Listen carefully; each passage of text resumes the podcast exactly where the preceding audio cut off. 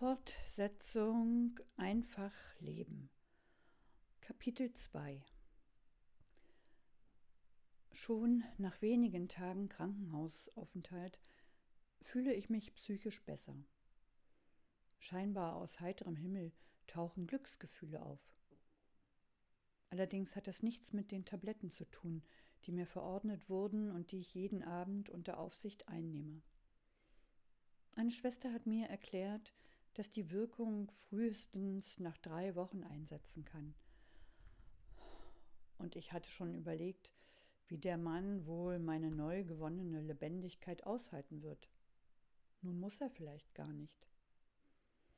Was lässt mich so glücklich sein? Der Placebo-Effekt?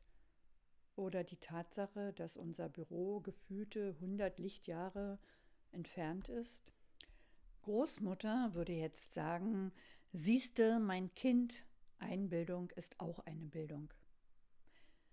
Damit es mir aber nicht weiterhin so gut geht, haben sie mich zu einem Elektromyogramm geschickt. Eine schmerzhafte Untersuchung, bei der mir ein Arzt Nadeln in die am Bein entlanglaufenden Nervenbahnen steckte. Ich bin auf der Stelle in Tränen ausgebrochen. Dabei bin ich doch eine, die Schmerzen ohne Gejammer ertragen kann. Auch ein MRT wurde gemacht. Dazu musste ich 40 Minuten in einer engen, geschlossenen Röhre liegen, nur die Füße schauen daraus, nichts für Klaustrophobiker. Aber die bekommen eine Beruhigungsspritze, wenn sie es wünschen und wenn der Arzt es für notwendig erachtet. Ich habe mich mit Hilfe autogenen Trainings entspannt Später meditierte ich sogar. Dazu hätte Großmutter wahrscheinlich gesagt, in der Not frisst der Teufel Fliegen, weil ich sonst nur noch selten meditiere, aus purem Trotz nicht. Ich möchte nicht zu denen gehören, die sich auf die Brust klopfen, weil sie so spirituell sind. Die haben mir das Meditieren verdorben. Aber manchmal erinnere ich mich daran, erinnere mich, dass es mir gut getan und ganz bestimmt nicht geschadet hat. Und dann konzentriere ich mich auf den Atem. Ich atme ein, ich atme aus, beobachte meine Gedanken und versuche, mich nicht mit ihnen zu identifizieren. Manchmal benutze ich auch das Mantra, das sie mir 1997 bei der Einweihung in die transzendentale Meditation gegeben haben. Ich könnte wahrscheinlich auch die ganze Zeit Abracadabra vor mich hin murmeln, der Effekt wäre derselbe. Aber nun habe ich das Mantra, nun benutze ich es auch. Am liebsten atme ich und spüre dabei in den Körper hinein. Man muss das nicht einmal Meditation nennen. Angenehm war die Untersuchung trotzdem nicht klopfende Geräusche im Kopf, klopfende Geräusche über den ganzen Körper verteilt, die dicken Kopfhörer puffern nur wenig ab, Wärme wandert über die zu erforschenden Körperpartien, eine Erfahrung, die ich nicht wiederholen muss. Vielleicht finden sie nichts. Der Gedanke gefällt mir nicht. Es muss doch Ursachen für die Schmerzen geben. Ich will nicht hören, dass alles in Ordnung ist. Denn eigentlich ist gar nichts in Ordnung. Oft wache ich mit Kopfschmerzen auf, dann lasse ich mir von der Morgenschwester 40 Tropfen geben. Ich muss mich nie lange erklären, der erlösende Mix wird freundlich gereicht. Auch ein Placebo. Danach mache ich die Übungen, die mir die neue Physiotherapeutin gezeigt hat und die gut für den Birnenmuskel sind, dessen korrekten Namen ich schon wieder vergessen habe, der aber irgendwo quer über meinem Hintern verläuft. Als erstes legt man sich dicht an den Bettrand und dort auf die rechte Seite. Dann lässt man das linke über das rechte Bein nach unten über die Kante hängen, während der rechte Arm nach oben zeigt. Das tut weh, aber wenn es dann gesund ist, dasselbe mit der linken Seite. Als nächstes setzt man sich aufrecht in die Mitte des Bettes, schlägt abwechselnd die Beine übereinander und zieht jeweils das oben liegende Knie an die Brust. Am Ende steht man dann vor der Frage, wie der Knoten gelöst wird. Wassergymnastik ist nach dem zügigen Traben auf dem Laufband mein Lieblingssport. Nur wird es manchmal etwas eng in dem kleinen Becken und leicht ist es auch nicht, sich in dem schweren Wasser zu bewegen. Nehmen Sie den Ball in die Hand, drücken Sie ihn mit ausgestecktem Arm unter Wasser, dann heben, heben Sie abwechselnd die Beine und schieben den Ball durch. Nein, höher das Bein, der Arm bleibt ausgestreckt. Stellen Sie sich vor, Sie malen eine Acht unter Wasser. Ja, das sieht doch schon sehr schön aus. Ich freue mich über das Lob. Es sind oft die kleinen Dinge, die mich zumindest für einen Augenblick glücklich machen. Am Sonntag darf ich für ein paar Stunden die Klinik verlassen. Als ich zurückkomme, ist nur der junge Pfleger da, der auf der Station seinen Zivildienst leistet. Er ist genauso neugierig wie die Schwestern. Wie es im Becks gewesen war, will er wissen. Die Frage erstaunt mich. Woher weiß er, wo ich den Nachmittag verbracht habe? Außerdem hatte das Restaurant einen anderen Namen. Aber ich habe ihn falsch verstanden, denn er meint, ich wäre im Belastungsausgang gewesen, dafür ist die Abkürzung Becks. Meine großen Augen bewegen ihn zu der Erklärung, ich wäre schließlich auf einer psychosomatischen Station, es wären auch Patienten mit Ängsten da, mit verschiedenen Neurosen, Depressionen. Hat er meine ganze Akte gelesen? Deswegen wäre der Ausgang eine Art Test, wie wir uns draußen zurechtfinden nach der Zeit im Krankenhaus. Weil er so ernst aussieht bei diesen Worten, würde ich ihm am liebsten gestehen, dass ich zwei Gläser Wein getrunken habe, um ihn ein wenig aus der Fassung zu bringen. Der Mann könnte mein Sohn sein und ich möchte ihm Vertrauliches mitteilen. Wahrscheinlich bin ich betrunken. Die Bettnachbarin liegt frisch gekleidet auf ihrem Bett.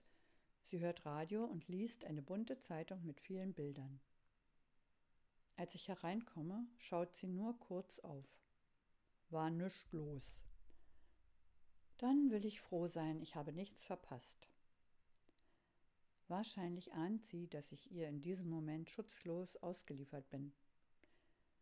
Was hast du denn Schönes erlebt? Ich erzähle ihr, dass ich mich mit einer alten Freundin zum Essen getroffen habe. Ich beschreibe das Restaurant, die gefüllten Champignons, das Wetter. Mir fallen so viele Dinge ein. Plötzlich bin ich glücklich, spüre sogar Zuneigung für diese, über, diese Frau. Das überrascht mich. In diesem Moment holt sie einen Kopfhörer aus ihrem Nachtschrank, setzt ihn sich auf den Kopf und drückt einen Knopf an ihrem Radio. Es ist still. Vielleicht hört sie Meeresrauschen. In den Einzelgesprächen fließen die Tränen. Ich hadere mit mir, weil die Schmerzen trotz der vielen Übungen und Behandlungen nicht besser werden. Dazu kommt die Ungewissheit, wie es mit dem Job weitergehen soll. Irgendwann muss ich wieder ins Büro. Vielleicht nicht in der nächsten Woche, vielleicht nicht im nächsten Monat, aber irgendwann. Und das ist eine schreckliche Vorstellung. So schrecklich, dass mir bei dem Gedanken daran übel wird und auch Stellenschmerzen, die es sonst nicht tun. Ich habe der Therapeutin von den letzten Monaten erzählt, von meinem Chef, der sich zu Tode gearbeitet hat, was man in der Firma natürlich nicht sagen durfte. Es war nicht erwünscht, einen Zusammenhang zwischen seinem Tod und seiner offensichtlichen Arbeitsüberlastung herzustellen. Es wäre sogar grob fahrlässig, so etwas zu konstruieren. Das hatte mir ein Mann von der Geschäftsleitung deutlich zu verstehen gegeben. Ein Kollege hatte von Eigenverantwortung gesprochen, die wir alle für unsere Gesundheit hätten und die uns niemand abnehmen könne. Es ginge darum, rechtzeitig Stopp zu sagen. Das hatte mein Chef getan. Er hatte gesagt, dass er nicht länger so arbeiten könnte, dass er kündigen würde, wenn sich nichts an seinen Arbeitsbedingungen ändert. Leider ist es bei der Drohung geblieben. Wahrscheinlich ging es ihm so wie mir, und er hatte alle möglichen Gründe, echte und eingebildete, die es ihm unmöglich machten, konsequent zu sein. Immer läuft es darauf hinaus, dass man etwas, das man gern tun möchte, den Job kündigen, den Partner verlassen, endlich um die Welt reisen, nicht tun kann. Bei dem einen muss das gerade gekaufte Haus abgezahlt oder ein abhängiger Partner versorgt werden, bei anderen sind es die Kinder, die doch beide Eltern brauchen, und wenn es um die Arbeit geht, kommt oft noch die Angst dazu, nie wieder eine ähnlich gut bezahlte Stelle zu finden.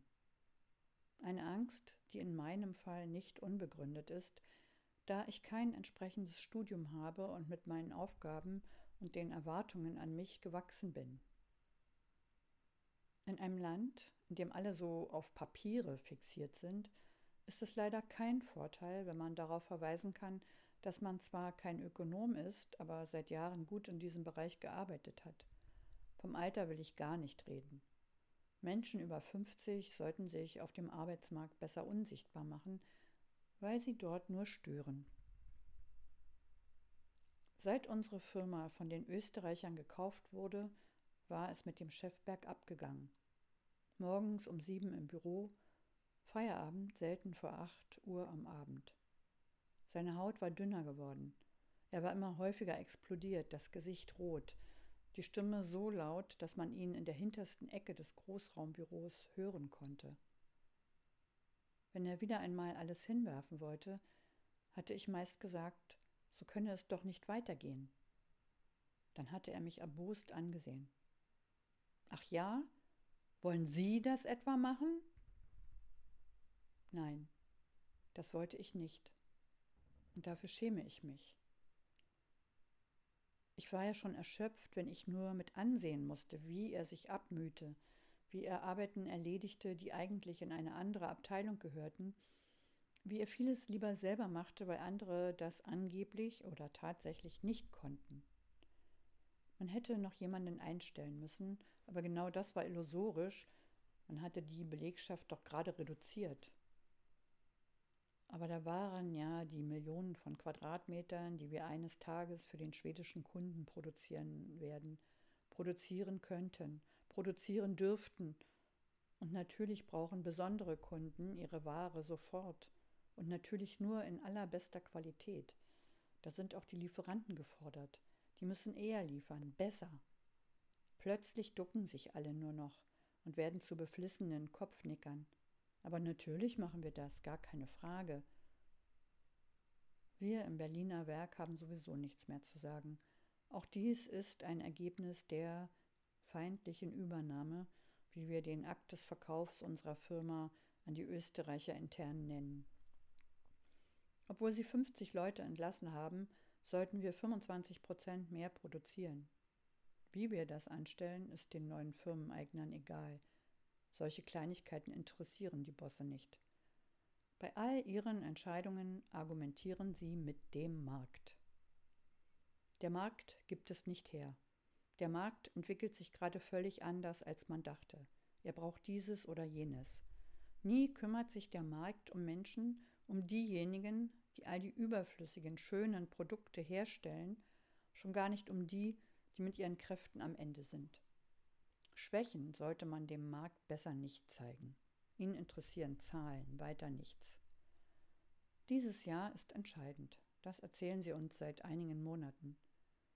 Wenn wir kein besseres Geschäftsergebnis vorweisen können, wird man den Standort Berlin schließen oder verkaufen. Dann wird es heißen, der Markt hätte diese Lösung erforderlich gemacht. Angeblich sind das nur Gerüchte, abwegig ist es nicht. Die Zweigstellen in Russland und Polen existieren bereits. Es wäre sicherlich möglich, die Produktion an Orte zu verlagern, wo man um einiges billiger produzieren könnte, um den Markt zufriedenzustellen. Natürlich sehen auch alle Mitarbeiter ein, dass es in einer solchen Situation keine Lohnerhöhungen geben kann, dass wir im Gegenteil mehr arbeiten müssen, ohne den entsprechenden Ausgleich dafür zu bekommen. Die Menschen sind erpressbar, wenn es um ihren Arbeitsplatz geht. Auch den Lieferanten muss noch einmal das Messer an den Hals gesetzt werden, spielt sie gegeneinander aus und schüchtert sie ein und erzählt ihnen dabei eine Menge vom Markt, der solch skrupelloses Verhalten verlangt. Geht runter mit euren Preisen oder ihr seid weg vom Markt. Der eine oder andere Lieferant wird dabei leider zugrunde gehen, aber so sind nun mal die Gesetze. Und ich, ich bin nur noch eine Handlangerin dieses blöden Marktes, die sich zur Krönung auch noch mit einem schlechten Gewissen plagt, die sich schämt, weil sie nicht mehr funktioniert. Den anderen Patienten geht es genauso. Wir haben es vermasselt, haben schlapp gemacht. Wir haben unseren Körper nicht im Griff. Der macht, was er will, nicht, was er soll. Und wenn es dann nicht mal eine ordentliche Diagnose gibt, dann hofft man auf die nächste Untersuchung. Und wenn man sich endlich an die neue Situation gewöhnt hat, sind die 14 Tage auf dieser netten Station auch schon wieder vorbei.